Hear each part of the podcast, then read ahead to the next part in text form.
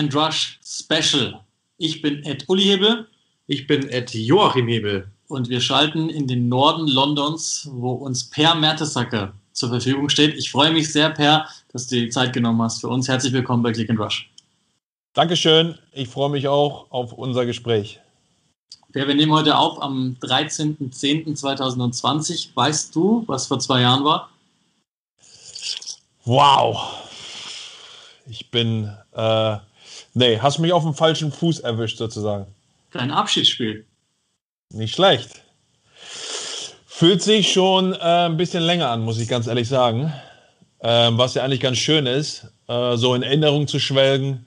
Ich habe neulich mein äh, Profilbild äh, verändert auf meinem privaten Handy in, ähm, in eine Szene, wo ich sozusagen meine Abschiedsrede inmitten des Stadions gehalten habe und hinter mir eine volle Tribüne besetzt ist. Da habe ich mich kurz wieder dran erinnert. Und jetzt hast du mich erinnert, dass es erst zwei Jahre her ist. Also ähm, ja, vielen Dank nochmal für, dieses, für diesen schönen Moment. Wahnsinn, wie deine Reise sich seither entwickelt hat. Du bist inzwischen ähm, Akademiedirektor beim FC Arsenal, das heißt, du bist für den Unterbau zuständig. Vermisst du aber die Zeit als Spieler manchmal, gerade jetzt zu dieser Tage, wenn, wenn Länderspielreisen sind? Ja, die Frage habe ich mir auch gestellt, als, ähm, ja, als ich die Jungs so auf dem, auf dem Platz gesehen habe. Ähm, natürlich vermisst man äh, die eine oder andere Person, äh, wirklich, mit der man lange zusammengespielt hat, als auch äh, Mitarbeiter, mit denen man sozusagen lange äh, ja, zusammengearbeitet hat, als auch Trainer. Aber als ich mir dann vorgestellt habe, dass sie jetzt die Spiele von zwei auf drei angehoben haben, äh, habe ich mir dann doch gedacht, äh, eigentlich ist es ganz schön, wo du jetzt bist. Und 15 Jahre hattest du Zeit, du hast das meiste rausgeholt und jetzt geht es in eine neue Zeitreise. Deswegen ähm, habe ich diesen Gedanken schnell wieder verworfen. Aber stimmt die Geschichte, dass äh, als du ins Büro gerufen worden bist, äh, als es hieß, willst du im Verein bleiben, ähm, dass dann die Frage, dass du dann geantwortet hast, äh, ich, würd, ich will weiter spielen? Ähm, ja, das Jahr noch. Das Jahr noch zu Ende spielen. Äh, beziehungsweise war vorher ja schon klar, okay, ähm, ich habe noch ein Jahr Vertrag. Ähm, und dann kam diese Frage und dann äh, habe ich gesagt, ja, okay, ähm, ich möchte mir erstmal Gedanken machen für ein paar Stunden, ein paar Tage auch mit der Familie. Äh, möchte ich wirklich schon aufhören oder möchte ich dann, äh, war bei Arsenal, Arsenal Wenger hat klar gesagt, okay, du kannst noch das Jahr zu Ende spielen, dann gibt es aber keinen neuen Vertrag mehr. Äh, du kannst eine andere Rolle im, im Verein übernehmen äh, musste mir dann halt erst klar werden, ähm, ob ich aufhören möchte. Die Entscheidung ging dann relativ fix ähm, dass ich gesagt habe, okay, mein Körper hat lange noch äh, wirklich Dinge ausgehalten, ähm, die ich äh, dann wirklich bereit war, wirklich ähm, dann komplett irgendwie auch äh, meine Schuhe an den Nagel zu hängen. Deswegen äh, kam diese Entscheidung, okay, ich möchte weiter im, im Verein bleiben und ähm, sozusagen die nächste Generation mit aufbauen, war schnell da und die Familie war auch sehr glücklich hier in London. Deswegen äh, bin ich ähm, mit der Entscheidung, die ich damals gefällt habe, auch aus, aufzuhören, sehr, sehr glücklich. Lass uns mal ein bisschen durch deine Karriere vielleicht auch gehen. Also die englische wohlgemerkt, da müssen jetzt die Bremen- und Hannover-Fans durch. Äh, du bist damals zu Arsenal gegangen 2011. Das war ein paar Tage, ich glaube zwei Tage nach dem 8-2 Arsenal in Old Trafford. Wie kam denn der Kontakt überhaupt zustande von Arsenal? Ist es Wenger selbst gewesen, der dich gewollt hat? Gab es da schon länger Kontakt auch? Ja, also ähm, ich hatte schon ähm, immer wieder so ein bisschen auch über meinen Agenten äh, gehört, dass Arsenal wohl in Kontakt ist. Das Jahr zuvor war es auch schon so, dass ähm, Kontakt da war. Da hat Arsenal, äh, da hat aber Bremen in dem Zeitpunkt noch gesagt, äh, Klaus Allofs äh, in Person ähm, noch zwei Jahre Vertrag. Also wir machen da jetzt nichts. Äh, du bleibst hier. Dann in dem Jahr äh, wurde es dann intensiviert auf, aufgrund der Ergebnisse. Und äh, Arsenal war dann ein bisschen panisch. Ich war dann auf Länderspielreise ähm, und äh, wurde dann im Hotel dort damals von Arsene Wenger angerufen, der dann zwei Tage vor Transferschluss äh, eben noch äh, fünf Spieler verpflichten sollte, musste, konnte und hat mich dann angerufen und hat gesagt, er möchte ganz gerne, dass ich komme. Und dann war es relativ schnell klar für mich, dass ich das machen möchte, einfach nochmal einen nächsten Schritt zu gehen ins Ausland, sich nochmal neu sozusagen den Respekt erarbeiten, fußballerisch, ähm, war für mich dann relativ schnell klar. Es war dann halt nur so, dass ich dann halt ganz fix nach London musste und dank des DFB, dank Jogi Löw durfte ich dann auch äh, zum Medizincheck. War Arsene Wenger ein besonders wichtiger Faktor in dieser Geschichte oder ist es einfach nur so, ich wollte ins Ausland und Arsenal war irgendwie, ich weiß noch von diesem Arsenal-Trikot, das du als Kind ja. Welchen Faktor spielt der Arsene Wenger?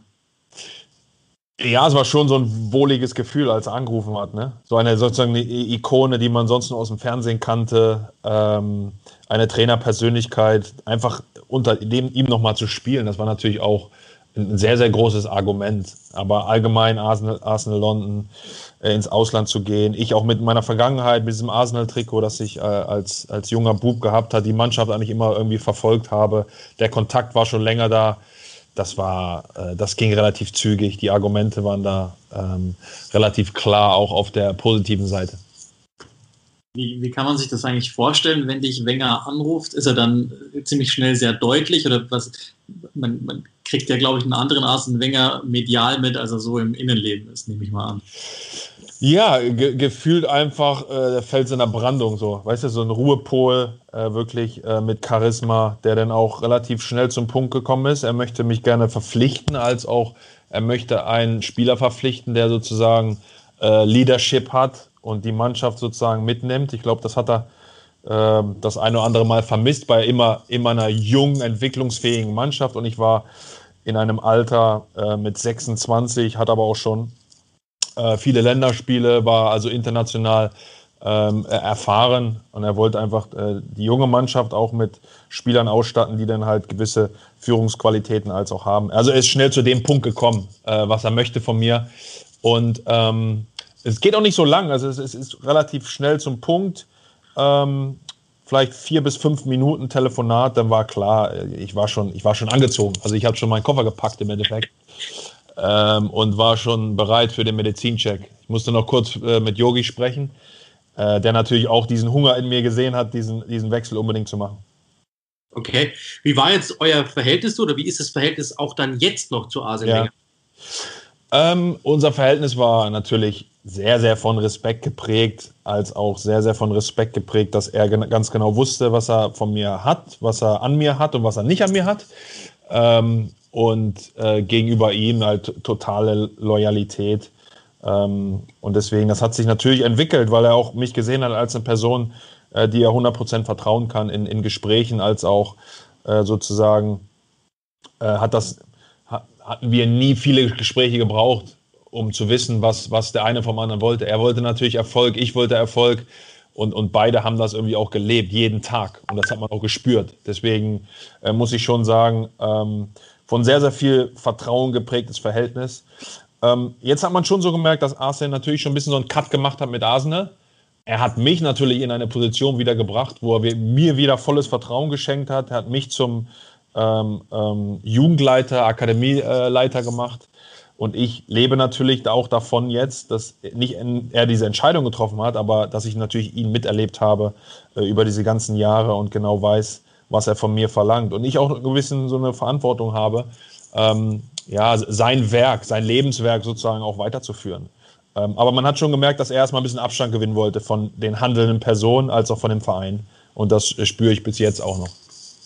Der 13.10.20 per ist auch ein besonderes Datum, weil heute die Autobiografie Arsene Wengers rauskommt. Ich weiß jetzt nicht, ob du sie gelesen hast oder ob du sie lesen wirst. Vermutlich bist du nah genug dran, aber kannst du dir schon vorstellen, worauf ich hinaus will. Jetzt hat er ein Interview gegeben in der Welt am Sonntag, in, der, in dem er gesagt hat, er könnte sich vorstellen, dass du irgendwann mal Trainer Hannover 96 wärst. Er sagt, ich sehe Per in einem langfristigen Projekt, wie in Hannover zum Beispiel, wo er etwas aufbauen kann und sich entwickeln kann. Jetzt kommst du. Hat er das gesagt? Das hat er gesagt, ja. Oh, das ist äh, interessant. Davon weiß ich doch gar nichts. da bin ich jetzt exklusiv hier. Ähm, ich ich finde es spannend, dass er mich als, als Trainer sieht, ne, weil ich mich in dem Feld habe ich mich auch schon mal ein bisschen ausgetobt, auch in der ersten Mannschaft hier. Habe auch meine Lizenz gemacht, wo ich mich im Moment aber irgendwie gar nicht sehe. Ähm, deswegen, er hat mich auch in eine Position gebracht, klar, wo man, wo man viel mit Trainern arbeitet, viel auch, ähm, viel auch Einfluss hat auf Trainer. Aber natürlich als, als äh, Jugendleiter bist du natürlich mehr administrativ, beziehungsweise ja, sozusagen der Kopf einer Geschichte, mehr, äh, mehr Manager sozusagen im, im, im deutschen äh, Sprachgebrauch, mehr Manager äh, als jetzt Trainer. Deswegen ähm, ist das aber interessant, wie er das sieht oder wie er mich. Ähm, hat er denn positiv gesprochen? Nee, wie, wie sieht das aus? Äh, wie, ist die, wie ist die Beziehung? Doch, also der, er traut dir sehr viel zu, er hält dich für einen intelligenten Menschen und auch einen okay. Fußballmenschen sozusagen. Das, das ist spannend. Das ist spannend. Das hat er mir auch immer gesagt. Nachdem ich äh, äh, wöchentlich immer wieder Fehler gemacht hat auf dem Fußballplatz, äh, hat er mir mal eingeredet, wie intelligent ich wäre und dass ich aus meinen Fehlern lernen würde. Hat auch ein bisschen recht gehabt. Äh, trotzdem ähm, finde ich schon äh, bemerkenswert, dass, ja, dass das immer noch so von Vertrauen geprägt ist und dass, er, man, dass man diese Zeit, die man zusammen hatte, was man zusammen erreicht hat, auch nicht vergisst. Und dass er mir sozusagen ähm, ja auch weiter zutraut, im Fußballgeschäft zu bleiben und nicht nur als Spieler wirklich erfolgreich zu sein, sondern auch als Funktionär, Trainer, Manager. Ähm, äh, schon äh, spannend zu hören. Und, ähm, und wenn du solche Personen auf deiner Seite hast, die dir natürlich viel zutrauen, das gibt dir natürlich viel Mut, sozusagen äh, diesen Weg auch weiterzugehen. Aber habe ich es richtig verstanden? Du siehst dich nicht als Trainer und auch nicht in Hannover? Nee, also ich, ähm, wie gesagt, ich habe da auch reingeschnuppert hier in der ersten Mannschaft mal für drei Wochen mit Freddy Jungberg.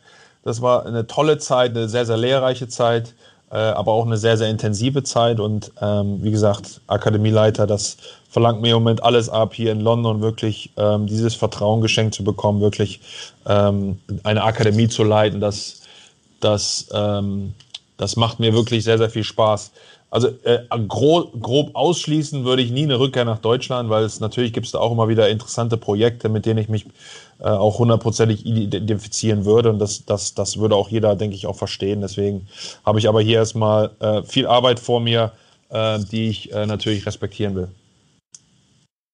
Dann sind wir eigentlich schon beim, bei dem Punkt der Punkte, nämlich deine Arbeit jetzt. Also ähm, als Akademieleiter, du hast, ich habe es glaube ich gelesen, du hast 180 Spieler unter dir, 100 ja dir. Das ist ja schon ein großer Aufwand. Vor allem, du bist ja eigentlich frisch vom Fußballfeld dann ins Büro. Ähm, war, also wie darf man sich diesen, diesen Switch dann vorstellen? War das hart für dich? Und dann natürlich auch gleich, ich meine, als Fußballspieler bekommst du sehr viel ja, geschenkt, in Anführungszeichen, oder sagen wir, es sind viele Leute um dich rum und betüdeln dich, sagen wir es mal so. Und jetzt bist du plötzlich die Autorität, die Ansagen verteilt, in Anführungszeichen. War das hart für dich? Ähm, ja, klar, klar war das hart. Ne? Wenn, wenn man jetzt als Fußballprofi kümmert man sich ja quasi nur um sich, versucht sich sozusagen die bestmögliche Position zu bringen, ähm, physisch, mental äh, immer wieder auf dem Fußballplatz äh, auch Leistung zu bringen ähm, und bestmöglichst verletzungsfrei zu bleiben. Also ich habe mich da natürlich um mich gekümmert. Jetzt hat sich der Fokus total verändert. Jetzt ist man verantwortlich für Mitarbeiter, für Spieler, äh, und möchte das Beste aus denen sozusagen rausholen. Ja, und das ist natürlich eine Veränderung, die man nicht so einfach äh, runterschluckt und einfach so mitnimmt. Äh, das Gute war im letzten äh, Jahr als Spieler habe ich halt mehr trainiert, weniger gespielt und konnte mich schon so ein bisschen sozusagen einarbeiten, mich mit Leuten treffen, ähm, auch dieses richtige Gefühl zu bekommen. Ähm, trotzdem habe ich versucht, wie ein offenes Buch da reinzugehen. Also wirklich ein Kapitel zuzumachen und äh, wirklich offen reinzugehen, weil das ist, es bringt ihre, dieser, dieser Job bringt ganz, ganz viele Herausforderungen für mich, für die ich vielleicht nicht vorbereitet war. Ähm, ich versuche tagtäglich zu lernen. Ähm, natürlich muss ich viel lernen Menschenführung. Ähm, diese Persönlichkeit, die ich habe, auch authentisch rüberzubringen. Das sind alles Dinge, natürlich hat, hat man die schon mal umgesetzt äh, im, im Fußballgeschäft. Trotzdem ist das jetzt nochmal eine ganz andere Hausnummer. Man muss aber auch wissen, jetzt zwei Jahre habe ich das jetzt schon gemacht. Und ich habe in dieser Zeit unglaublich ähm, viel gelernt, als auch Aha-Momente gehabt, wo ich einfach gemerkt habe, puh, das ist eine andere Hausnummer, als äh, nach dem Training nach Hause zu fahren und mich behandeln zu lassen von meinem Physiotherapeut oder mich um mein ähm, Abendessen, Frühstück zu kümmern oder zur Nationalmannschaft zu reisen, wo mir alles äh, sozusagen hingelegt wird und, und vorbereitet wird. Ähm, hier muss man wirklich tagtäglich da sein für, für andere Menschen und wirklich versuchen, das Bestmögliche rauszuholen und viel, viel Perspektive auch ins Leben reinzubringen. Äh, denn wenn man weiß, wenn man in Akademien heutzutage ist, bekommt man sehr, sehr viel geliefert. Ähm, und man darf nie den, den Blick auch für die Realität nicht verlieren, äh, was wir als Mitarbeiter hier erreichen wollen, äh, was wir den Jungs mitgeben wollen und äh, dass dieses Weltbild, was, was wir den Jungs vermitteln, auch nicht ganz normal ist äh, und nicht auf, äh, manchmal auf, das, auf die Welt projiziert werden kann. Das muss uns auch immer wieder bewusst werden. Jetzt bist du, nicht, dass ich was Falsches sage, ich glaube 36 Jahre alt und hast ja, ja. Jungs, die bis zum, ja, ich sage jetzt mal 18. Lebensjahr roundabout gehen, wenn man die U23 dazu zählt, vielleicht noch minimal älter wo sind die Schwierigkeiten für dich, dich reinzuversetzen in die jungen Profis? Es hat sich ja doch einiges verändert, nehme ich mal an. Da wird auch ein Unterschied von Deutschland, England sein. Ja, also es ist, hat sich natürlich ähm, die neue Generation, die natürlich mit ähm, Social Media, mit, mit Netzwerken aufwachsen, die ich noch versucht habe halt zu verhindern. Äh, selbst das Handy ist in mein Leben gekommen, als ich 18 Jahre alt war. Und sozusagen äh, auch nur, weil ich immer wieder von der, von der Profimannschaft damals noch von Mirko Slomka erreicht werden musste, wo ich noch zur Schule gegangen bin. Da habe ich mich dann äh, herabgelassen und mir ein Handy angeschafft, sozusagen. Das waren noch die Zeiten damals. Und das ist natürlich jetzt eine komplett andere Welt. Der Fokus auf 14, 15, 16-Jährige ähm, ist unfassbar, äh, ist heftig. Natürlich auch, dass Agenten, äh, wirklich auch Eltern und Kinder immer wieder auch äh, versuchen, da, da schon äh, mitzunehmen auf einen Weg, davon zu überzeugen, wie besonders der Sohn ist. Ähm, auf äh, Social Media Accounten, dass man, dass man natürlich ein Profil erarbeitet schon, dass man gehypt wird. Also da ist man schon sehr, sehr, sehr, sehr im Mittelpunkt und das konnte ich alles verhindern. Deswegen ist es eine total neue Generation, auf die man sich einlassen muss. Dazu kommt noch äh, London ähm, mit, mit vielen Spielern, die aus ganz, ganz schwierigen Verhältnissen kommen. Da kenne ich mich auch nicht so gut aus. Ähm, ich bin wirklich ähm, sehr, sehr unter behüteten Verhältnissen wirklich aufgewachsen. Und da muss man wirklich Leute an seiner Seite haben, die mir dabei helfen, wirklich diese Dinge besser zu verstehen. Ja, und ähm, deswegen sehe ich meine Rolle natürlich als natürlich als, als Führungspersönlichkeit, wirklich die Vision der Akademie auch vorzugeben. Ähm, muss mir aber auch klar sein, dass ich Leute um mich herum haben muss, die die Situation viel, viel besser verstehen als ich, weil ich äh, bin nicht so groß geworden und ich habe es nicht so erlebt. Deswegen bin ich weit weg davon, ähm, nur meine Geschichte zu erzählen. Jeder muss seine Geschichte finden, muss seinen Weg finden und ich kann, wir, wir können helfen dabei und ich, ich spreche äh, ganz bewusst von wir, weil ich alleine äh, äh, werde hier bestimmt äh, nicht den Unterschied ausmachen, der nötig ist, um diese neue Generation mit sehr, sehr vielen neuen ähm, Herausforderungen, aber auch Chancen, äh, wirklich das äh, bestmöglichst auszunutzen, um unsere Welt wirklich ein Stück weit zu verbessern. Inwieweit hilft es dir, dass du den einen oder anderen Drake-Song auswendig mitsingen kannst? Ja, das hilft schon ab und zu. In manchen Lebenslagen hilft das, äh, was man so auch als, als Spieler entwickelt hat. Ne? Natürlich auch äh, Kollegen, Freundschaften äh, sozusagen.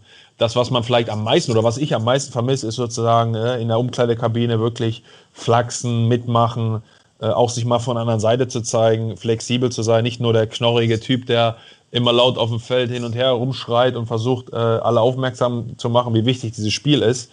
Es gibt halt auch andere Typen, mit denen muss man irgendwie äh, anders auch sich verbinden, connecten. Und da bin ich natürlich auch bereit, äh, von meinem Ross, so wie ich groß geworden bin, äh, so wie ich gelernt habe, so wie ich es gerne mache, auch gerne mal runterzukommen. Und man findet auch dann auch in Drake-Songs wirklich auch äh, Befriedigung ab und zu. Aha. nicht schlecht, nicht besser als Bob Marley. Natürlich nicht, aber man, man, man, man braucht immer eine Bandbreite ne, von Möglichkeiten, die man hat.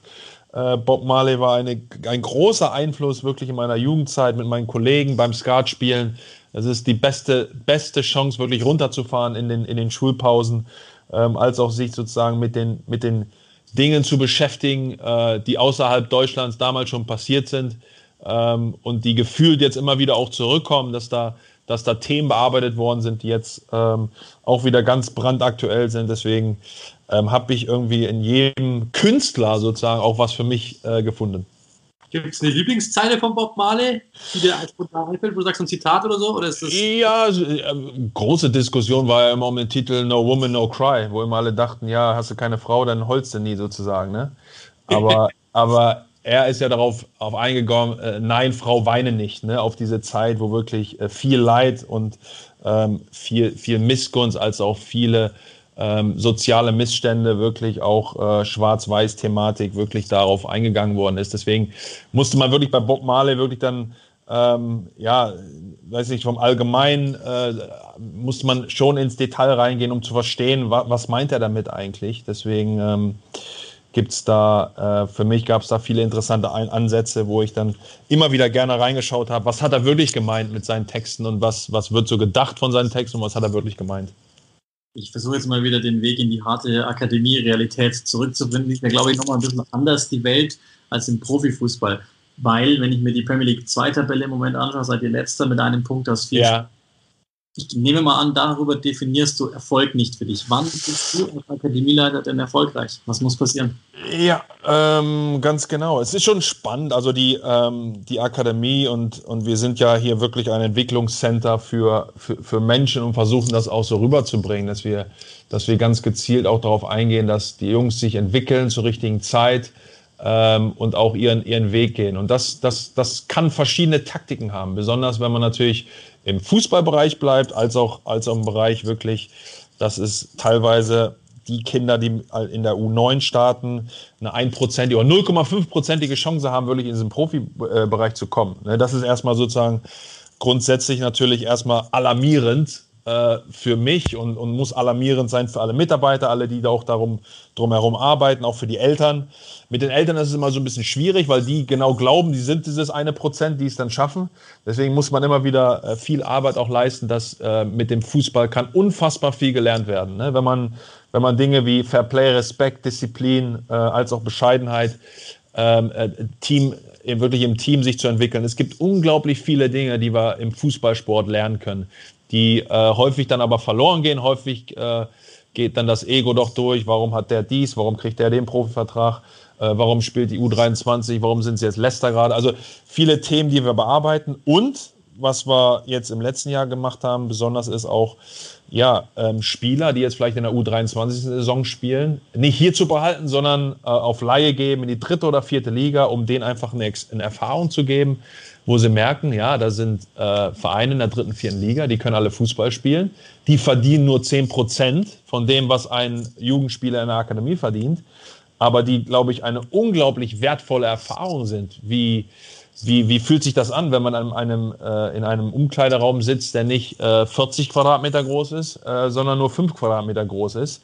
Äh, kann man sich da auch umziehen oder, oder gibt es da noch andere Probleme? Also es ist wirklich ganz einfache Dinge. Wie wird, wie wird gecoacht auf diesem Level, äh, dass es da Spieler gibt, die auch Fußball spielen können, dass man sich da durchsetzen muss. Also, und da haben wir besonders in diesem Jahr, äh, wenn ich jetzt an die, an die Tafel gucke hier, haben wir, ähm, wollen wir 14 Spieler auf Laie schicken, um einfach diese, diese, diese, diese, diesen Schritt zwischen U23 und erster Mannschaft wirklich zu überbrücken und den Jungs wirklich äh, eine Chance zu geben, sich zu entwickeln, langsam zu entwickeln, dass sie irgendwann in der Lage sind, äh, wirklich mal Premier League zu spielen, haben wir, sind wir da einen neuen Weg gegangen und mussten natürlich äh, in Kauf nehmen quasi, dass die U23 die, und die Liga, äh, die hier nicht so einen ganz großen Stellenwert hat mit allen zweiten Mannschaften, ähm, dann jünger wird, als auch, dass unsere Mannschaft vielleicht im nächsten Jahr eventuell auch absteigt und vielleicht ähm, nicht die ganz große Rolle spielen wird. Aber wir wollen natürlich auch damit zeigen, wo beginnt für uns wirklich äh, Entwicklung, Weiterentwicklung, äh, wichtige Schritte.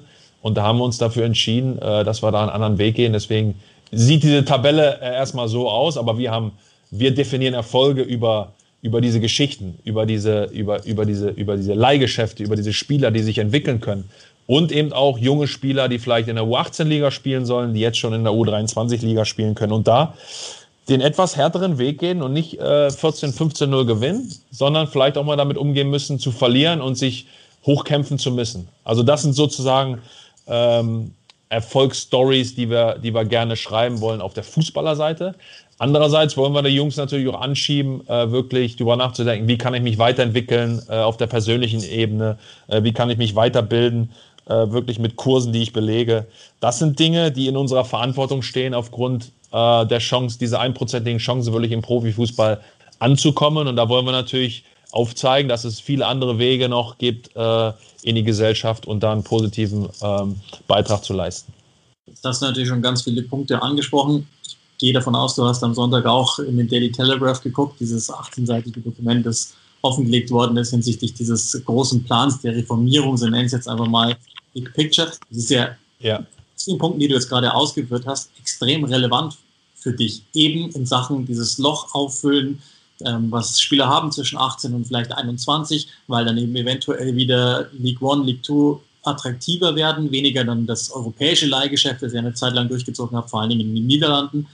Wie ist deine Meinung prinzipiell dazu? Ich meine, jetzt sprichst du natürlich, ja. ein, du hast, ich, so wie ich dich kenne, eine Meinung dazu. Ja, ja. Ähm, klar ist immer, immer auch ähm, schwierig, jetzt auch als aus Vereinsebene. Ich glaube, da kommen, da kommen ähm, viele Vorschläge auch, ne? dass, man, dass man sich mit Dingen auch sozusagen beschäftigt. Wie kann man den Fußball jetzt besonders hier auch in England äh, beeinflussen, positiv beeinflussen? Dass das natürlich Veränderungen sind, die ähm, ganz weitläufig noch äh, diskutiert werden müssten und jetzt über die Presse sozusagen geteilt werden äh, geworden, ist natürlich immer schade und glaube ich auch vom Zeitpunkt her nicht optimal. Ähm, aber eins ist klar, viele Leute beschäftigen sich einfach mit der Weiterentwicklung äh, des Fußballs, des Systems, ähm, als auch äh, versuchen wirklich da positive Dinge wirklich ähm, auf die Bahn zu geben. Deswegen, ich glaube, das Timing ist nicht optimal ähm, und das ist auch wirklich, dass ich das erste Mal davon gehört habe, äh, so richtig, dass da wirklich solche eine Revolution wirklich geplant ist von, von, von ein paar Vereinen, um sozusagen jetzt auch ähm, im Zuge des, des Corona oder der Krise und der, der Vereine wirklich, die natürlich ähm, alle sozusagen auf dem mit dem schwierigen, ähm, mit dem schwierigen Job jetzt, wie, wie können wir überleben? Ne? Wie können wir überleben, diese, diese, diese Zeit, wo keine Zuschauer rein können, wo wir nichts verlieren, wo die dritte, vierte, auch zweite Liga natürlich in England ähm, sehr, sehr viele Probleme haben. Die Premier League kann irgendwie noch abgef abgefangen werden von den ganzen TV-Einnahmen. Aber der Rest ist da schon viel, viel mehr abhängig von, von Zuschauereinnahmen. Und dass das jetzt sozusagen im Zuge dessen diskutiert wird, dass die Premier League sich sozusagen dadurch ähm, eine bessere Verhandlungsposition wirklich erarbeiten will oder erarbeitet hat, ähm, ist, ist glaube ich, nicht optimal. Deswegen ähm, muss man diese Diskussion jetzt einfach haben, auch führen. Aber insgesamt aus Arsenal Sicht ist es einfach so, dass da viele Dinge einfach diskutiert werden. Ähm, und ich habe da vorher noch nie nichts Konkretes davon gehört. Also ich glaube, wir sind ganz weit weg von einem Big Picture, das irgendwie äh, finalisiert wird in den nächsten äh, paar Wochen und Monaten. Jetzt hast du ja gerade gesagt, der Sport hat sich weiterentwickelt äh, oder die, die Leute versuchen, den Sport weiterzuentwickeln. Mhm. Fakt ist, der Sport, seitdem du begonnen hast, hat sich weiterentwickelt. Und da schließt sich ja eigentlich der Kreis. Also es wird sich weiterentwickeln, es hat sich schon weiterentwickelt und du bist jetzt Akademieleiter. Mit den Werten oder die Werte, die du auch angesprochen hast, die für Arsenal wichtig sind. Wie wichtig sind die für die Spieler? Weil ich meine, du hast ja, ja das ja. ja wirklich unser quasi Big Picture zusammen. Ähm, die Spieler werden immer mehr auf Geld fokussiert. Es geht um ganz andere Dinge. Dabei hast du ja auch einen sehr kritischen Ansatz. Wie kann man da als Akademieleiter dagegen wirken? Also zum Beispiel, du kannst ja. du nicht neben dem Jungen am Esstisch und sagst, leg mal das Handy weg, Junge. äh, Würde ich auf jeden Fall machen. Ich würde es mir, vor, mir lieber vorstellen, dass die Spieler das untereinander machen. Ne? Was, was sozusagen, wie kann man wertvolle Zeit generieren? Ähm, natürlich vers versuchen wir als Akademie da wirklich äh, voranzugehen, ne? mit den Werten, die wir hier auch wirklich äh, vermitteln wollen, weil wir haben das Gefühl, nicht nur, dass ja, bessere Personen entstehen, auch bessere Spieler für uns. Also wir, wir sehen das so, dass, dass ganz klar äh, bessere Personen ähm, machen, machen auch bessere Spieler für, für die erste Mannschaft, für, für den Fußball als auch für die Gesellschaft. Also wir sind da ganz klar und da müssen wir natürlich eine Sprache sprechen. Also ich kann nicht einen, einen Trainer verpflichten oder einen Trainer haben, junge Schule ist mir egal, Hauptsache du wirst, du spielst Fußball und äh, wenn das ein U15-Trainer ist, das, das, das, kann ich nicht akzeptieren. Und das wird auch in, in der Akademie nicht akzeptiert werden, ähm, weil wir wollen uns nicht weiter entfernen von der Gesellschaft. Wir wollen, wir wollen zeigen, dass gerade deswegen wollen wir uns. Äh, bei mir war es auch früher immer so, ich wollte mir das auch verdienen. Ich habe zwar, ich habe zwar schon, ich habe mein Abi noch gemacht, während ich schon Bundesliga gespielt habe, aber ich wollte mir das Abitur verdienen. Viele haben natürlich gedacht, dass ich äh, in der Deutschprüfung einfach den Ball 20 Mal hochgehalten habe. Äh, was, was, natürlich so, was für mich den falschen Ansatz ist. Ich wollte als, als, als Schüler mir das verdienen und wirklich äh, diesen Abschluss schaffen und nicht das andere denken, ich, mir wurde das Ding geschenkt.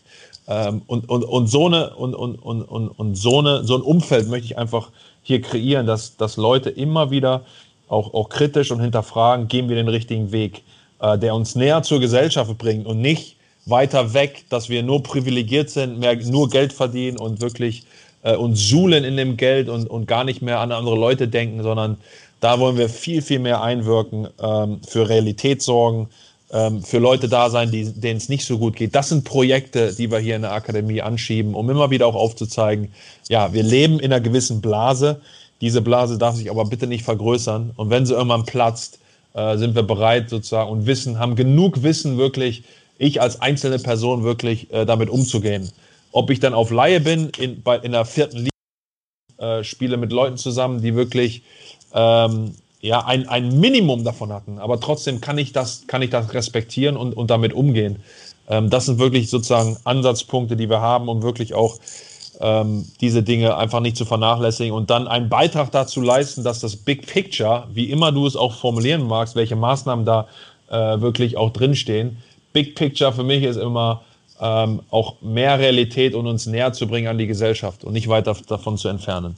Und die Gefahr besteht, bei, egal was in diesem Projekt auch wirklich dann äh, immer auch entschieden wird. Aber da passen doch Arsenal und du eigentlich perfekt zusammen, oder? Weil, also, nach allem, was ich von Arsenal verstanden habe, es war bei Arsene Wenger immer, es geht nicht nur ums Gewinnen, sondern es geht auch darum, A, natürlich den einen oder anderen intelligenten Spieler dabei zu haben ähm, und auch äh, sich, sich anständig zu, äh, zu benehmen und ähm, ja. auch diese, also Arsenal war ja immer auch ein weicher Faktor. Es ging immer auch ins Spielerische, nicht nur dreckig gewinnen und am Ende mit zermatschten Trikots nach Hause kommen, sondern es war ja auch immer so der Wert dahinter. Äh, es war immer so, so, so ein hehres Ziel auch noch dahinter. Zumindest habe ich so verstanden. Passt es dann für dich zusammen oder, oder sehe ich das komplett falsch? Nee, schon, ja klar. Aber, äh, aber es muss auch gelernt werden, dreckig zu gewinnen, auch für den FC Arsenal. Ne? Und das war ja auch immer, immer so Kritik. Ja, es ist irgendwie, ja, schönes, schöner Fußball, aber wir gewinnen irgendwie nichts. Ne? Also, und wir wollen ja, klar will ich auch jedes Spiel gewinnen und trotzdem will ich auch mal Gras fressen, so nach dem Motto. Ne? Auch wenn das in dem Sinne, äh, klar wollten wir gegen Man City, ähm, haben uns auch mal hin reingestellt. Dann haben wir 2-0 im Etihad. Das war eigentlich nicht dieser Arsenal-Weg, aber ich glaube, wir müssen auch da flexibel sein und und, und jetzt auch der neue Weg mit Edu und Mikel Arteta geht halt in die Richtung, ja, wir wollen uns äh, aufstellen, natürlich für die Zukunft. Ne, wir wollen natürlich die Werte leben, die dieser Verein wirklich, diesen Verein wirklich groß gemacht hat, aber trotzdem eine, ja, ein, eine Wettbewerbsgier auch zu entwickeln, die wir brauchen werden. You know, in, der, in, der, in der neuen Welt der Liverpools und Man Cities, die klar so eine gewisse Klasse ausstrahlen, aber immer auch wieder in der Lage sind, wirklich mal ähm, wirklich mal, mal dreckig zu gewinnen, als auch äh, den Stempel aufzudrücken. Also da, da wollen wir uns natürlich auch ein bisschen wieder, wieder neu erfinden. Nie vergessen werden wir natürlich den Einfluss, ähm, der London auf Arsenal hatte. Wirklich dieser äh, Umzug von Woolwich nach, nach Islingen. Also, die, weißt du, die, sozusagen die Community nicht zu vergessen. Das wird immer auf unsere Agenda Nummer eins passen, äh, Nummer eins stehen. Aber natürlich sind wir auch in Individuen, die natürlich diesen nächsten Weg ähm, alle mitgestalten wollen, äh, mit, mit, mit unserer Authentizität und mit unserem, mit, mit das, was wir für, für, ja, für Arsenal wollen. Und natürlich wollen wir, dass Arsenal dafür steht, wirklich erfolgreiche Personen äh, und Spieler zu haben, erfolgreiche Persönlichkeiten,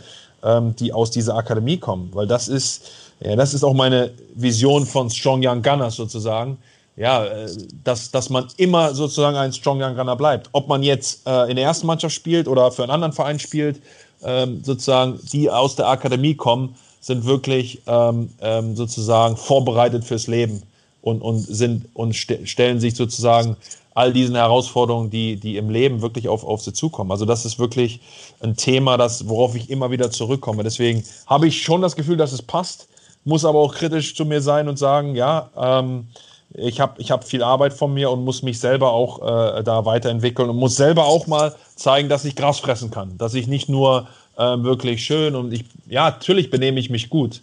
Aber wenn es auf den Platz geht dann, und, und wenn es sozusagen in, in, in ein Spiel reingeht, geht es auch mal darum zu kämpfen und, und zu kratzen und zu beißen und wirklich an, an der Grenze zu sein. Ja, wo du wahrscheinlich mal an die Grenzen gehen musst. Ich meine, alle denken immer, das ist so wunderschön. Ähm, du hast viele Jugendspieler, viele Talente, Asen steht für Talente. Ähm, aber es gibt, du sagst selber, jeder kann es nicht schaffen. Was sich wahrscheinlich keiner vorstellt, ist, wie hart es ist, wenn du einen Jungen anrufst, sagst, komm bitte mal vorbei und sagst ihm dann, du pass mal auf, für dich geht es hier nicht weiter. Ich meine, es reicht ja nicht einfach zu sagen, und jetzt wird sehr philosophisch, no contract, no cry. Ähm, das, das, das war's für dich, aber mach dir nichts draus. Sondern es ist ja mit Sicherheit eine sehr, sehr, sehr, sehr harte äh, Situation in dem Moment.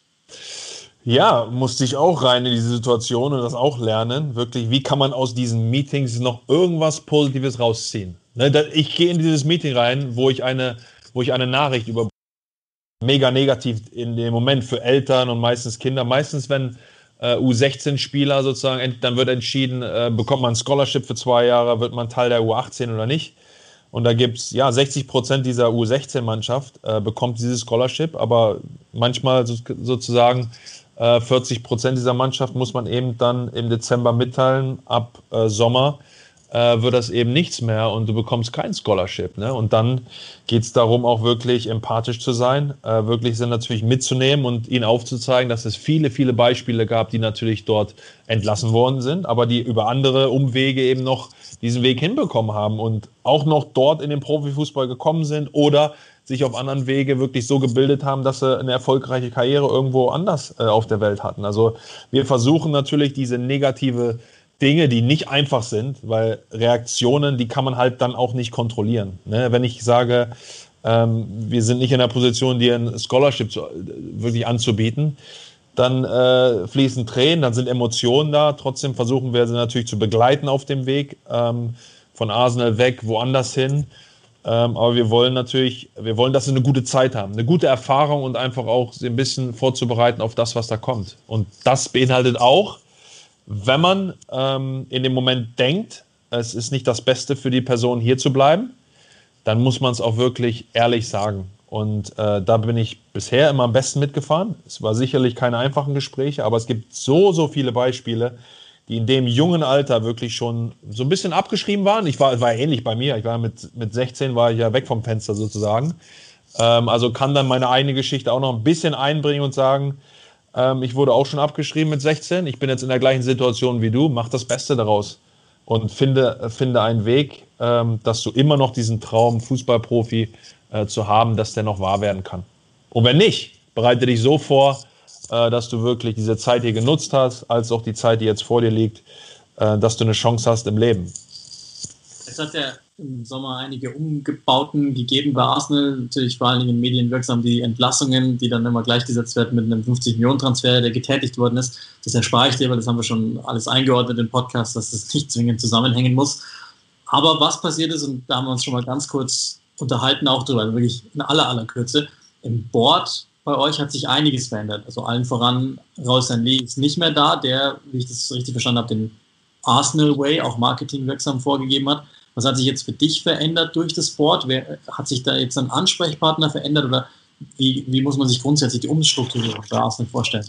Ähm, also Raul war sozusagen mein Boss. Also der war Head of Football und hat sich quasi um, um alle sportlichen Dinge gekümmert. Und dann war Vinay, ähm, war sozusagen für den Non-Football-Part zuständig. Und Vinay ist jetzt wieder der äh, zurück zu Ivan Gazidis. Also es gab also ein, eine Führungspersönlichkeit, da sind wir wieder zurück. Also Winner ist jetzt sozusagen mein Boss, also hat sich alles so ein bisschen verschoben auch im, im Verein und äh, muss sich jetzt auch noch so ein bisschen finden. Dann ähm, äh, ist Tim Lewis jetzt zugekommen äh, zum, zum Aufsichtsrat sozusagen, der sozusagen das Vertrauen auch der Kronkes hat, unseren, unseren Ownern, unseren Besitzer, der sich jetzt einarbeitet, mit dem ich auch schon äh, das ein oder andere Gespräch geführt habe, dem ich auch schon das eine oder andere präsentiert habe.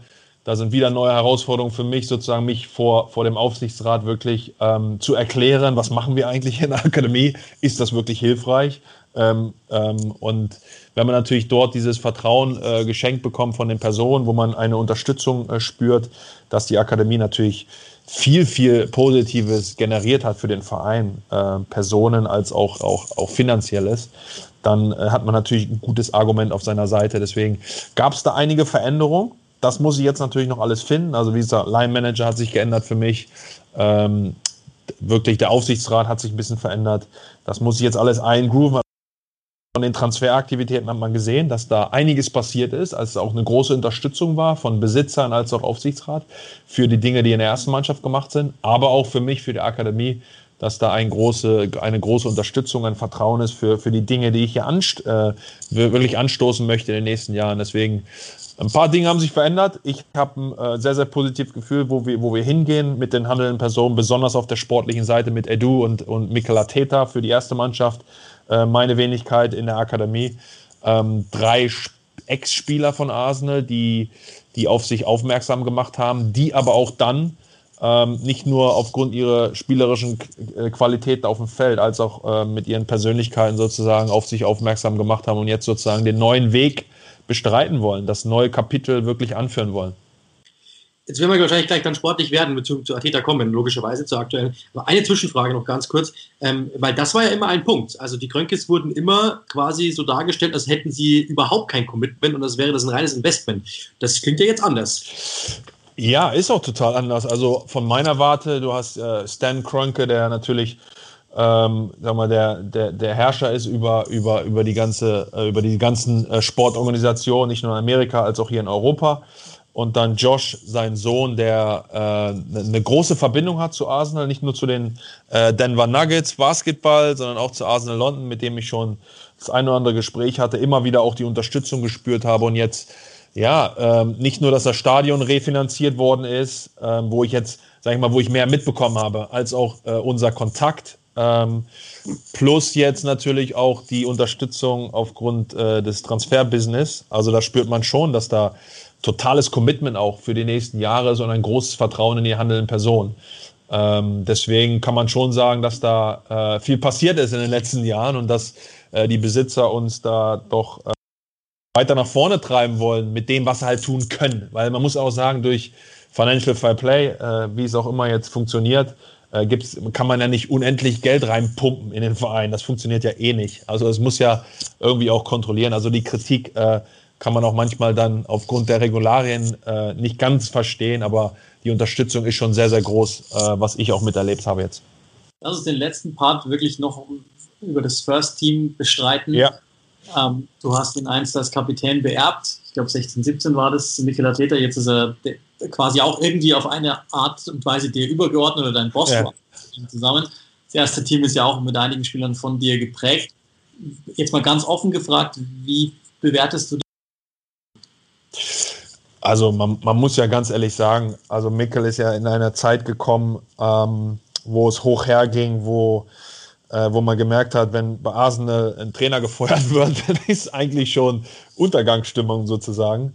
Äh, kurz nach der Untergangsstimmung war halt auch äh, Corona äh, und was er aus, aus dieser Situation ge ge gezaubert hat mit seinem, mit seinem Staff, äh, wirklich äh, zwei, nicht nur zwei Titel aus dem Hut gezaubert hat, sondern auch eine Situation, wo man das Gefühl hat, äh, die Spieler sind voll an, voll an ähm, eine, eine, ein Umfeld geschaffen hat, äh, wirklich Erfolg und erfolgreich sein wieder ähm, wirklich ganz, ganz oben steht. Und man hat das Gefühl, dass wir wirklich ähm, eine ganz, ganz erfolgreiche Zukunft vor uns haben. Das ist so mein erstes Gefühl, das, was ich mit ihm bespreche, das, wo, wie ich ihn sehe, so wie ich ihn kennengelernt habe, wird einfach auch vieles bestätigt. Deswegen schon sehr, sehr zuversichtlich, was jetzt die nähere Zukunft anbetrifft. Jetzt seid ihr, ich habe ja vorher schon mal angeklingt, so, so wie Arsenal früher mal war. Ihr seid alle gekommen mit einem Arsene Wenger, hehres Ziel und so weiter, viel Fußball und so. Jetzt hast du aber gesagt, wir brauchen noch andere Werte wie Gras fressen. Jetzt nimmt zum Beispiel gegen Man City, gegen Liverpool, gegen Chelsea auch und dann auch diese zwei Cup-Gewinne. Ähm, das scheint ja irgendwie so die wengerischen Tugenden, dann kommt eure Tugenden drauf und dann kann ja was ganz Neues entstehen, was Arsenal definiert als es muss nicht immer schön sein, wir gewinnen trotzdem und vielleicht noch so ein kleiner Wink mit Schönheit kann ja auch noch sein. Ja, das Gefühl hat man doch immer. Ne? Auch, auch die Tore, die man erzielt hat, hat man doch immer ein Gefühl von, da ist was erarbeitet worden, ne? auf der fußballerischen Bereich. Ne? Da, da, da wurde von, von hinten rausgespielt, da, da sind Abläufe und da kommen Leute in gefährliche Zonen, die genau da wirklich hin müssen. Ne? Also man hat schon das Gefühl, dass wirklich da viel, viel gearbeitet wird, eine gewisse Qualität auch auszustrahlen, eine fußballerische Qualität, aber eben auch eine Qualität dann im Ballverlust wirklich eng zusammenzukommen, wirklich, äh, wirklich viele Meter zu machen, eine Intensität, die nicht nur auf dem Platz ist, sondern auch außerhalb, so wie er sozusagen coacht auch. Ne? Das muss man ja sagen, in Englisch, Spanisch, Französisch wirklich simultan da hin und her coacht und wirklich mit einer Intensität, die, ähm, die gefühlt ein bisschen anders ist ne? und gefühlt uns sozusagen viel, viel mehr zusammenschweißt als Verein und uns so ein neues Element mitgibt. Deswegen, äh, ja, so die Eindrücke, die man, die man daraus gewinnt, sind wirklich sehr, sehr positiv und sehr, sehr vor, vorbildhaft. Und das sind diese Eindrücke, die ich immer von ihm auch hatte. Ein ganz, ganz großes Vorbild, der sozusagen Arsenal sieht als Verein, der so viel wachsen muss, aber auch wachsen kann. Ich glaube, das, das war so seine Vision, die er gesehen hat. Nur als er, als er von Everton hergekommen ist und immer so das Gefühl hatte, wenn man ins Emirates fährt, dann hat man irgendwie keine Chance. Dann wusste man, dass heute wird es ein hartes Spiel. Das hat er mir immer so erzählt. Ich glaube, da will er wieder hin, zu diesem Gefühl. Äh, heute geht es ins Emirates ähm, als gegnerische Mannschaft. Wir haben heute keine Chance. Ähm, ich glaube, da will er wieder ganz stark hin, äh, dass, dass, dass dieses Gefühl wirklich vermittelt wird, dass Arsenal eine Top-Adresse ist in, in Europa. Und da, da, da ist halt noch äh, wirklich Wachstum möglich. Ja, du bist inzwischen Experte. Ich hasse diesen Begriff eigentlich, deswegen sage ich immer Analyst. Ich glaube, ich habe dich auch vorgestellt seinerzeit im, im, deutschen Fernsehen oder warst es im, im Streaming-Bereich. Das heißt, ja, du hast ja. endlich klar auszudrücken. Wenn ich den TV-Experten Mertesacker jetzt frage, wo landet Arsenal am Ende der Saison, dann sagt er was? Dann sage ich äh, in der Champions League. Ich glaube, das wäre ein toller Schritt für uns ähm, als Verein, wenn man jetzt so sagt, die Spitze ist natürlich, ähm, ja, sind die, die Top 6 ähm, plus ja, Wolverhampton, äh, Everton, das sind alles noch so ein bisschen dazugekommen. Also sieben, acht Vereine, die wirklich äh, um diese, diese vier Plätze wirklich auch kämpfen. Und da haben wir einigen, ein, einiges verloren in den letzten Jahren. Und ich sage, Arsenal äh, äh, wird unter die Top 4 kommen. Ich glaube, das wäre ein toller Erfolg für Arteta und nächster Schritt auf diesem Weg, wirklich eine Mannschaft zu formen, die ähm, die, die Liga gewinnen kann. Jetzt, das ist eigentlich äh, schon, ein, schon ein Ziel, muss man schon sagen. Ähm, ja. Was äh, du auch mal gesagt hast in einem Interview, da war, wurde ich sehr hellhörig, ähm, weil ich es eine sehr gute, gute Aussage fand. Und dann verbunden mit der Frage, was fehlt denn Arsenal äh, momentan dahin? Weil du meintest mal, der Glaube momentan und die Verbindung mit den Fans. Mit Fans ist mit Corona natürlich schwierig, das ist klar, aber so dieser Glaube fehlt und auch diese, diese dass die Fans den, der Mannschaft Rückenwind geben. Ist das richtig oder, oder, ist, oder fehlt noch mehr? Ähm, ich ich würde mal sagen, der Glaube entsteht jetzt wieder. Ne? Also das Gefühl, was ich habe mit der Zusammenarbeit Trainer, Mannschaft, da würde ich, da wird jetzt ein Glaube entwickelt. Ja, nicht nur, dass man auch äh, wieder ja, FA Cup holt, äh, Community Shield, auch große Mannschaften wirklich vor, vor große Fragen stellt und da wirklich mithalten kann. Das kreiert ja sozusagen den Glauben, nicht nur bei den Spielern, auch bei den Fans. Was man ja unter, unterbewusst immer mitbekommt. Ne?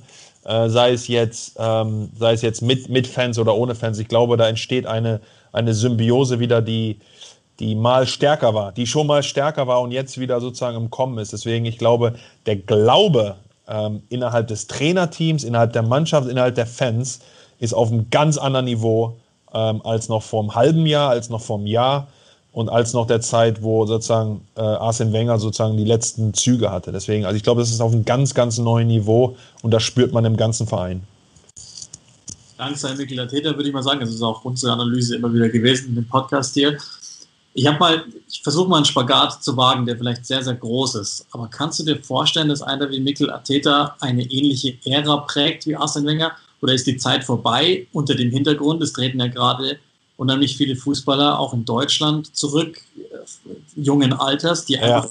Druck satt haben, weil sie sagen, und in eine ähnliche Kerbe hast du ja auch schon mal geschlagen, weil sie sagen, ja. nee, das kann nicht alles im Leben sein. Ja, ist total spannend, ne? weil gefühlt habe ich es ja auch miterlebt, die Intensität, besonders in der ersten Mannschaft zu arbeiten, zu spielen. Das ist eine besondere, die darf man nicht unterschätzen und da geht jeder mit unterschiedlich um. Ne? Und auch wenn man sagt, Arsene Wenger, natürlich hat er eine Ära geprägt, ähm, aber natürlich hat er auch viele Opfer gebracht. Ne? Für sich und seine Familie und seine Freizeit. Ähm, das muss man echt schon sagen. Und, und heutzutage sind nicht mehr alle bereit, diese Opfer zu bringen. Und ich finde das auch äh, total stark, dann zu sagen, ähm, ich möchte dann einen anderen Weg gehen. Ich möchte hier nicht mehr weitergehen, weil das ist mir zu viel oder das, das, das möchte ich nicht mehr für meine Zukunft. Äh, mit Arteta im Moment absorbiert er sozusagen diese Intensität. Man hat das Gefühl, er, er lebt, er geht auf in diesem Job und er braucht das auch ähm, für, für, für sich. Trotzdem ähm, hat man ja immer wieder gesehen, auch Guardiola, der jetzt ein bisschen länger da ist bei Man City, trotzdem so alle drei Jahre wirklich einen neuen, äh, so eine neue Herausforderung brauchte, ein neu, neues Umfeld brauchte.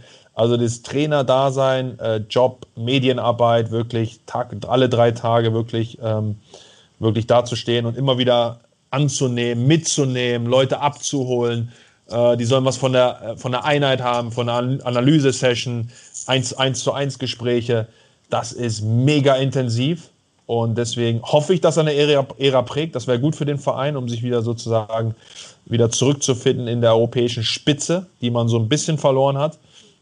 Ähm, und dass wir an ihm noch viel, viel Spaß haben. Aber ich könnte auch nicht ausschließend sagen, okay, nach drei Jahren sagt er sich, ähm, es wird mir zu viel oder ich möchte eine neue Herausforderung. Das ist auch heutzutage ähm, alles nicht mehr ausgeschlossen. Deswegen, auch wenn man Erfolg hat, ne, es ist heute alles nicht mehr ausgeschlossen, dass, dass Menschen einfach neue Wege gehen, wenn es ihnen nicht mehr passt die Verknüpfung ist ja, ist ja deine, deine Arbeit mit der des, des First Teams dann quasi diese, diese Übernahme von Spielern. Wir haben mit Saka, Nelson, Willock, ähm, aber auch ein Ketja, schon den einen oder anderen. Du meintest mal, das Ziel sei, so drei bis vier Spieler pro Jahr Ateta so anzubieten, dass er eigentlich nicht mehr Nein sagen kann.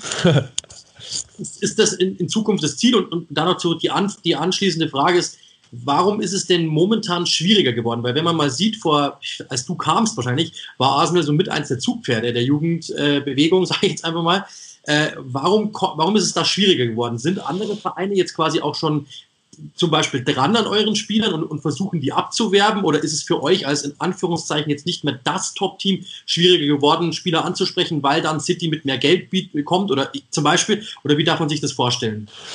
Also ich denke, klar ist das, diese, dieser Übergangsbereich Akademie, erste Mannschaft, ähm, hängt natürlich auch klar davon ab, ähm, was für einen Eindruck machen Spieler? Wie, wie, werden die Chancen auch da genutzt? Klar gibt es immer wieder Möglichkeiten, über Training auf sich aufmerksam zu machen zwei bis drei Spieler pro Jahr zur Verfügung zu stellen. Klar, hört sich gut an, ist aber, ist aber meines Erachtens viel zu viel und unrealistisch. Ne? Wir, wir auch nur mit dem neuen Loan-System wirklich Spieler auch langsam wachsen zu lassen, immer noch an uns dran zu halten und vielleicht machen Spieler eben später diesen Schritt, dass sie jetzt, sag ich mal, wie ein Sacker direkt durchmarschieren in die erste Mannschaft. Dann muss man aber auch sehen, dann gibt es wieder eine Zeit, wo ein, zwei, drei Jahre wirklich keiner wirklich diesen Sprung erstmal schafft direkt in die erste Mannschaft zu kommen. Also und da gibt es natürlich auch viele Dinge, weil wir versuchen natürlich auch, ja, nicht nur für die erste Mannschaft, als auch den einen oder anderen Spieler zu verkaufen ähm, in, in die zweite, dritte, vierte Liga äh, oder nach Europa. Europäische Vereine, Dortmund hat es vorgemacht mit Sancho, die natürlich auch gucken mit in der U7.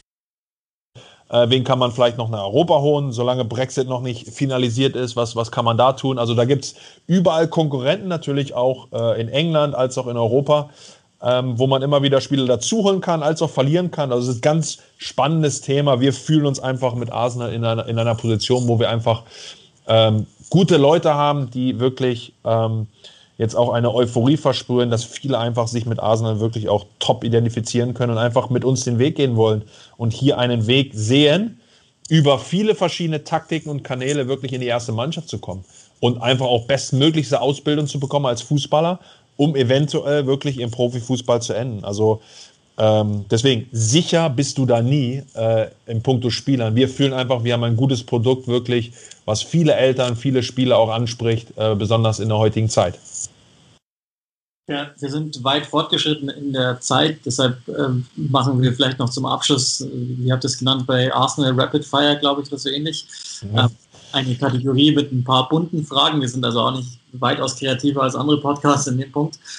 Ähm, wir einfach eine Reihe von, von äh, Themen, mit denen wir versuchen abzufragen, was so in deiner Karriere los war. Uns interessiert zum Beispiel logischerweise, wer war der schwierigste Gegenspieler deiner Premier League-Karriere?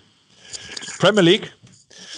Ähm, Aguero, denke ich schon, dass es einer der schwierigsten war für mich ähm, weil äh, Körperschwerpunkt unglaublich tief und Oberschenkel, ähm, die ich kein zweites Mal bisher auf dieser Welt gesehen habe. Also war schon ein spannender Gegner.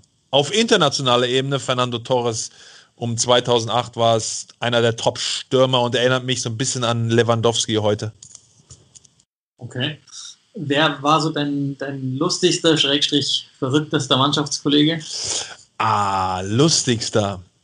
Also der Mensch, der jeden Tag äh, mit einer positiven Einstellung, immer was zu lachen, immer ein Scherz auf den Lippen ist Lukas Podolski. Mit ganz großem Abstand.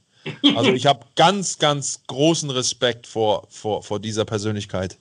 Also so eine positive Natur ähm, habe ich nie wieder erlebt und wird es auch nie wieder geben. Ähm, deswegen, es war ein unglaubliches ähm, tolles Erlebnis mit ihm wirklich ähm, über Jahre Nationalmannschaft als auch Arsenal London wirklich ähm, und Nachbarn zu sein, alles, alles Mögliche. Also da habe ich viel erlebt und war auch manchmal ähm, ja, kurz vorm Zusammenbruch, weil es jeden Tag dieses Positive und jeden Tag geht er auf den Platz und der erste Ball geht über, geht über gefühlt 100 Meter, ähm, knallt der Ball in den Winkel. Also wirklich faszinierend mal dabei gewesen zu sein. Konntest du RTL schauen in, in London? Vermutlich nicht. Ja, also ich habe, äh, äh, äh, Poldi war jetzt auch Experte beim RTL, ne? Bei, äh, beim Spiel in äh, Köln war das, ne? Richtig. Das richtig. Ja, habe hab ich, äh, ich habe es mir kurz angesehen. Also einfach, einfach schön, ihn mal auch in anderer Rolle zu sehen. Schön oder lustig?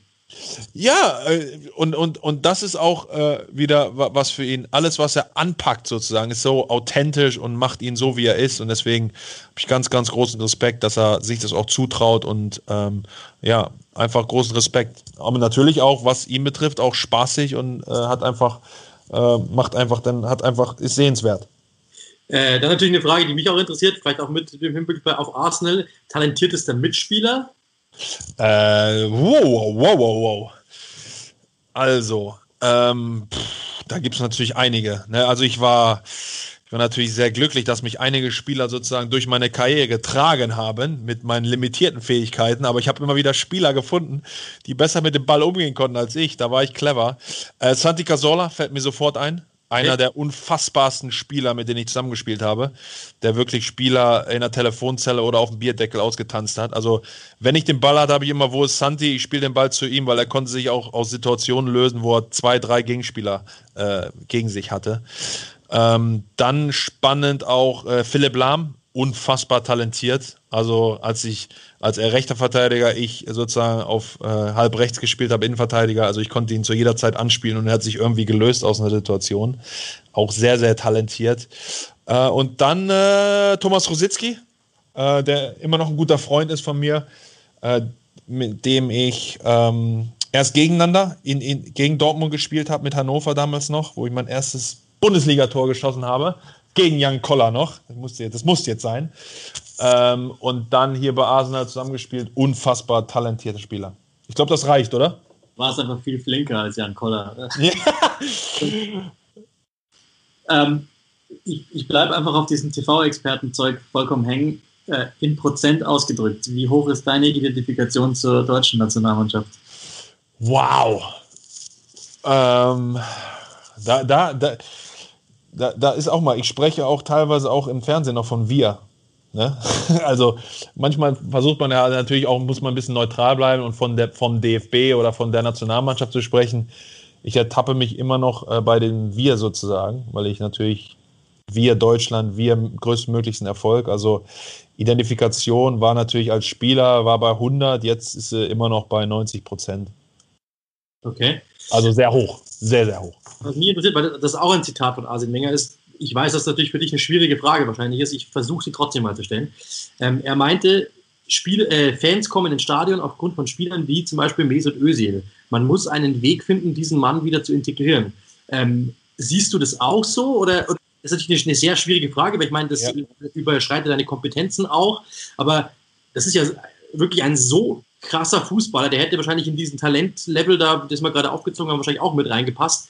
Ähm, warum funktioniert er nicht? Dann können wir durch den deutschen Markt auch so ein bisschen abgrasen, logischerweise. Ja, total. Ähm, schwierige Frage. Also beim Mesut ist es natürlich im Moment so, dass ähm, alle gehen davon aus, dass nach diesem Jahr Schluss ist und dass er in diesem Jahr auch nicht mehr so genutzt wird, äh, wie er es eigentlich genutzt werden könnte. Ähm, ich, ich von meiner Warte ähm, sehe das natürlich ähnlich, dass er ein Spieler ist, ähm, der unglaublichen Erfolg gebracht hat, überall wo er war, Madrid, Nationalmannschaft, ähm, als auch bei Arsenal London. Und äh, ich, ich, ich wünsche ihm einfach nur das Beste, weil ich, ich, er, ist, er ist auch der einzige Spieler, mit dem ich bei ähm, drei unterschiedlichen Mannschaften zusammengespielt habe, Bremen, äh, Arsenal und, und beim DFB. Also bleibt da immer so eine, eine unglaubliche Dankbarkeit als auch Verbindung. Und natürlich tut mir das auch sehr, sehr leid, äh, dass er Situation im Moment ist, wo er vielleicht nicht genutzt wird, so wie er es könnte. Äh, wenn wir uns sehen, ist er aber ähm, im Moment trotzdem gut gelaunt, äh, trainiert mit, macht mit ähm, und, und hat jetzt auch ja, ähm, geheiratet, hat jetzt auch eine kleine Familie. Also vielleicht haben sich da auch ein bisschen sozusagen ähm, auch die, die Schwerpunkte ein bisschen geändert. Also wenn ich ihn treffe, ist er trotzdem äh, noch eine frohe Natur und freut sich am Leben und freut sich, noch Fußball spielen zu können. Ja, die letzte Frage ist noch schwieriger als die. Du überblickst die ganze Arsenal-Akademie. Wenn ich dich nach einem Namen frage, den wir unbedingt im Auge behalten müssen und irgendwo hin notieren sollen, weil er es unbedingt schafft, wem traust du den Sprung zu? Wen sollen die deutschen Gunners-Fans im Auge behalten? Wow, jetzt geht es aber richtig zur Sache. Weil ich ja immer ungern sozusagen den Fokus auf, auf Menschen richte, die quasi noch keine Karte im Stadion verkauft habe, haben. Das mache ich ungern. Ähm, wir haben in der U18 Talent, das heißt Charlie Patino. Also wenn du irgendwann mal nochmal wieder von ihm, ihm, hörst oder ihn im Mittelfeld ähm, die Fäden ähm, ziehen siehst, dann ähm, kannst du mich nochmal ansprechen. Das machen wir. Dann machen wir Special Part Nummer zwei. Sehr gut. Ja, vielen Dank. Wir haben die Stunde erreicht. Das ist das aktuelle optimale Podcast-Maß. Wirklich ganz vielen Dank, dass du dir die Zeit genommen hast. Die letzten Worte, die Verabschiedung gehört selbstverständlich dem Gast. Wow. Ähm, ich ähm, ja, habe mich gefreut, einfach ähm, Dinge zu teilen hier, die, die ganz eng auch bei mir sind im Moment, äh, wo ich mich äh, hundertprozentig mit identifiziere und möchte euch, mich bei euch bedanken, wirklich. Ähm, da auch wirklich sehr, sehr gut informiert zu sein, auch mich sozusagen in Dinge, äh, Dinge reinzubringen, wo ich vielleicht ja, ohne diesen Podcast nicht reingegangen wäre. Und das, das gibt mir wieder auch, auch äh, Energie, auch hier weiter, weiter an den Dingen zu arbeiten und noch, noch mehr sozusagen äh, die Jugend auch fördern und ausbilden möchte. Also vielen Dank dafür und es hat mir echt Spaß gemacht.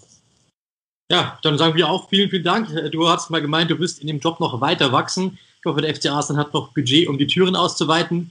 Ähm, denn du bist schon groß genug, aber wirklich ein ganz großer und ein ganz großes Gespräch. Vielen, vielen Dank, Herr Mertesacker, und natürlich viel Glück weiter beim FC Arsenal und viel Erfolg. Vielen Dank.